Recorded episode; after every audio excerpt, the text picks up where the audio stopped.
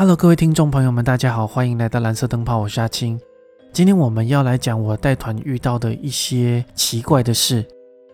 那开头先说，其实我们这些导游只要是带久了，都会遇到一些怪事了。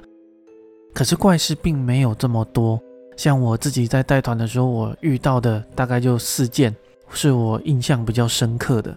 那其中一件我们已经在第二集讲过了，如果有兴趣的话，可以回去听听看。那我看一下，我今天录音的时间如果够的话，我会多讲一些。但是今天最主要的是要讲一件我带第一团就发生的事情，也是因为我那时候是带第一团，非常非常的菜，所以我不知道怎么样去处理这样的事情。不过后来其实也没什么了，那我就开始讲了。首先呢，像我们这种很菜的导游，就是带第一团、第二团的话，公司一定会给我们最简单的路线。什么是最简单的路线呢？通常就是东京或者是大阪，因为像这样的路线，前辈都已经带过无数次了，所有的景点都已经跑到烂掉了，已经有一个很固定的带法。那我第一团呢，遇到的就是东京迪士尼的线，因为迪士尼又更简单，就是说第四天我整天就是把客人放进迪士尼乐园之后，我就可以休息一天的概念。而且我们这些导游也是可以跟着一起进去玩的，这也是当导游的一个好处。可以玩遍日本的各大乐园，像我自己迪士尼就已经去过十几二十次了。不过在这边劝告各位比较年轻的朋友，如果你想要入行的话，你要有很大的心理准备。导游是一个蛮糙的行业，而且你要懂得、你要知道的东西非常的多。反正你要掌握整个行程，如果不小心你 miss 掉了，结果被客诉，那个影响是蛮大的，你有可能后面会接不到工作。如果以后有机会的话，我可以开一集带前辈过来聊天呢。不过这应该是非常非常后面的事，不小心讲太偏了哈。那我们把故事拉回到我今天要讲的主题。那时候我就接到东京的迪士尼团，通常就是先玩三天，第四天去迪士尼，然后最后一天回家，一个非常非常简单的行程。那中间可能跑箱根啊，跑伊豆啊，跑一些富士山的行程。通常呢，我们只要是迪士尼的行程，第三天我们就会拉回东京住。那拉回东京住的话，总共会用大概都是四间饭店了。现在台湾的旅行社基本上都是这几间在跳。第一间就是池袋的太阳城，第二间是那个东京的巨蛋，第三间是在千叶，这间不好说。第四间就在木章的阿帕饭店。那这四间饭店呢，其实我觉得位置最好的就是那个池袋太阳城。因为那间饭店就坐落在阳光六十大厦，也是池袋很有名的一个地标里面。再来旁边就是六十通，也是很有名、非常好逛的一个商圈。走十分钟可以到池袋车站，可以接到东京最方便的一条线，叫山手线。总之啊，不管位置啊、房间啊、机能，他们都是里面最好的。但是我那时候也就是住在这间饭店，遇到这些事情。事情是发生在第三天的晚上，因为我们那天六点多就到饭店嘛。那前辈建议我们的带法就是先发房卡，发完房卡让大家上去休息一下，然后下来我们带去六十通逛完商圈，让他们自己回来。那我也就是照着前辈教我的这样子带。我们是约隔天早上的八点在饭店的大厅集合。通常呢，我们去迪士尼都是搭电车。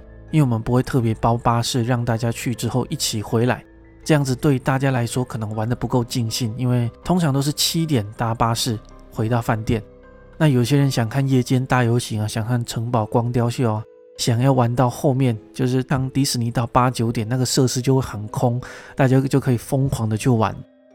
所以呢，都是我们搭电车过去之后，让大家自己搭电车回来。那我通常都是六点多在车站，把第一批想要回饭店的那些可能体力比较没有办法负荷的长辈们，把他们先带回饭店之后，带他们去吃个饭，然后让他们赶快去休息之类的。事情就发生在第四天的早上，那时候就有一对客人是一对夫妻，他们就跟我反映说：“导游，不好意思，我们的房间好像有一些问题。”那那时候我当然是就直接问他什么问题，那他就跟我说。我们在凌晨一点多左右，我听到有不知道什么东西在敲窗户。我当时是想说，可能是楼层比较高吧，他们住在十二楼，那有可能会因为这样子，所以风比较大一点，就会发出一些声音。但是那个大哥又跟我讲说，那个声音不像风声，它就一种咚咚咚咚咚咚咚，有点像是拿棍子或者是你用手鼓去敲窗户的感觉。那我就跟他讲说，不然这样好了，大哥，我跟你换房间，你就去睡我的房间，这样 O 不 OK？因为他是要玩到闭园的人，所以呢，我会先回来，那我们时间会错开。那通常他到饭店已经十点、十一点、十二点了。可能他也是怕打扰到导游，或者是可能他也怕太累，后面没有精力去换房间，所以他就跟我讲，反正我们再睡一晚就要回家了，就暂时先这样子吧。后来我就直接带去迪士尼了，当然我们导游都会进去玩一下了，看一下现在有什么新的东西，这样可以把情报留给其他的导游，他们会比较好介绍。大概我六点左右带第一批回来之后，去吃个饭，我就回到我的房间去了。因为那个时候是带第一团嘛，所以我整团都是属于比较紧张的状态，想说哦，终于到了最后一天了，可以休息了。我大概这几天也都没有睡好觉，所以我当天大概九点多我就去睡觉了。后来又差不多到了凌晨一点的时候，那个时候我的室内电话就突然响起来了，接起来就是那一位早上说房间有问题的那一位大哥。那在电话里面他就跟我讲说，导游你可不可以过来看一下我们的房间？好像真的怪怪的，于是我就去他们的房间了。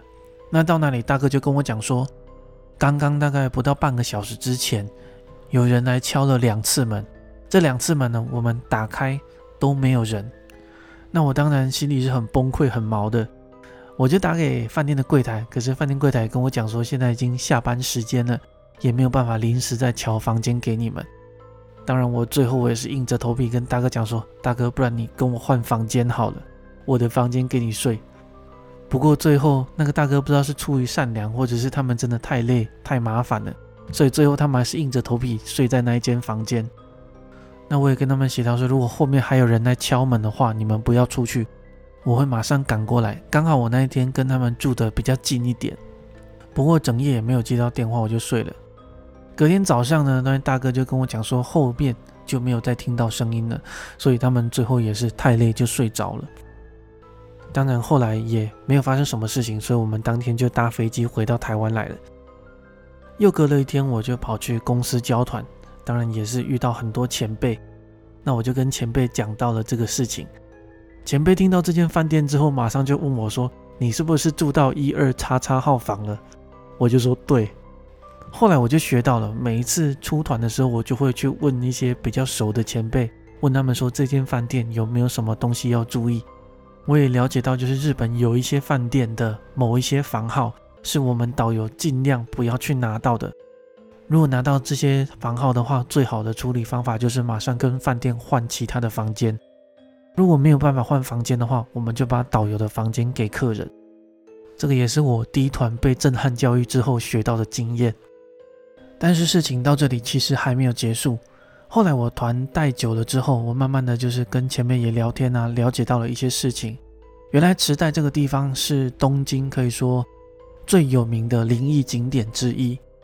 原因是因为以前池袋这个地方叫做潮鸭村，潮鸭村这个地方可以说是江户时代一个比较边缘的村庄，所以当时候在这里算是比较乱的，曾经发生过武士的随机杀人事件。不过这个都还不是重点。后来呢，日本政府决定在这里盖一间监狱，叫做朝鸭监狱。二次世界大战日本战败之后，美国就把这个朝鸭监狱征用，用来关押那些日本重要的战争犯。其中最有名的几个，我稍微来列一下好了。第一个当然就是东条英机，他是二次世界大战的时候日本的除了天皇的最高权力者，也是发动太平洋战争还有珍珠港事件的决策者。我在七三一部队那一集有稍微提到这一个人了，有两个人，一个叫武藤章，一个人叫松井石根，这两个人是当时候南京大屠杀的最主要负责人之一。我再提一个比较特别的人好了，因为他是第一个上绞刑台的人，他叫做尤利敬，他常常写信跟他妈妈说，我在战场上疯狂的屠杀敌方的军队跟平民，结果他妈妈又很高兴的把这些事情分享给他的邻居。后来，日本政府甚至还表扬了尤利静的母亲，说：“哦，你这个人真是日本的模范妈妈。”最后也因为这些信，他就变成了日本很重要的战犯。他也算是一个被日本军国主义荼毒之后悲剧的人。重点来了，在远东国际军事法庭审判之后呢，就对朝押监狱里面的六十个重大战争犯罪人处以了绞刑，其中就包含了我前面说到的那几个人。所以呢，也可以说这个朝押监狱就是日本二次世界大战战犯们的坟墓。而这个朝押监狱呢，在一九七一年的时候被拆除，拆除了以后，就在上面盖了另外一个建筑物。也就是我们现在看到的池袋太阳城，这个太阳城有另外一个别名叫做阳光六十，所以也有都市传说说这个太阳城其实是当时候日本政府为了安抚这六十个战争犯所盖的很大的一个慰灵碑。当然，日本政府并没有承认这件事情。最后再讲一个都市传说：当你从这个池袋太阳城走出来之后，你可能会看到一个公园，这个公园叫做东池袋中央公园。这座公园里面有一个石碑，这个石碑上面写着“愿永远和平”。然后你还可以在石碑旁边看到一些小贡品，听说也是为了抚慰那些当时被处死的战犯所放的。后来有一些谣言说，有人在经过这里的时候，看到了一些二战的日本兵在这里行军，而他们行军的时候就会踏步伐，发出咚咚咚的声音。这个时候我就联想到当初那位大哥跟我讲的那个咚咚咚的声音。好了，那今天的故事就先讲到这里，有机会我们再来讲其他的经验。感谢大家今天的收听，我们下一集再见。